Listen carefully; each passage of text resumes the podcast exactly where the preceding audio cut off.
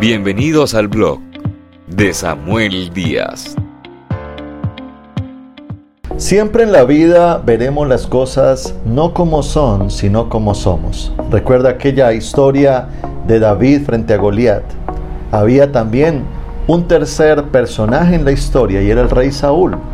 Saúl miraba a Goliat y estaba amedrentado, atemorizado, paralizado. Pero David vio en Goliat una oportunidad y lo venció.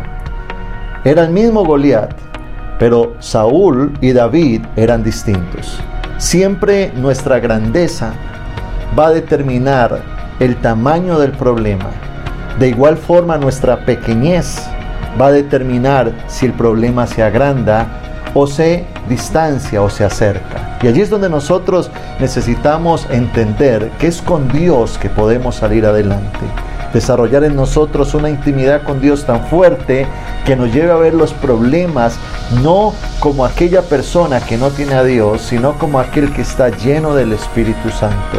Todos tenemos una cosmovisión, una manera de ver el mundo, pero tenemos que aprender a ver el mundo desde la palabra de Dios, desde una vida espiritual fuerte y desde una unción que nos lleva a entender que Dios está con nosotros.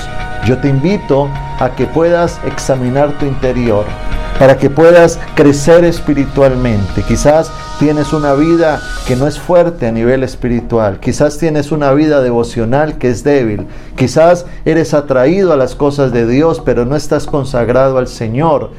Y de igual forma, los problemas te atribulan, los gigantes se crecen, el temor viene, te sientes angustiado. Hoy en día hay algo que se llama el síndrome del pánico a, causa de todas las malas noticias que escuchamos en los medios de comunicación, en las redes sociales, en tantas situaciones adversas que surgen cada día, el cambio climático, las olas invernales, el COVID, eh, los despidos masivos, la crisis económica, tantas situaciones. Tú vas a aprender a ver todo eso dependiendo de quién esté dentro de ti y la fuerza interior que eso genera en ti a causa de la presencia del Espíritu Santo.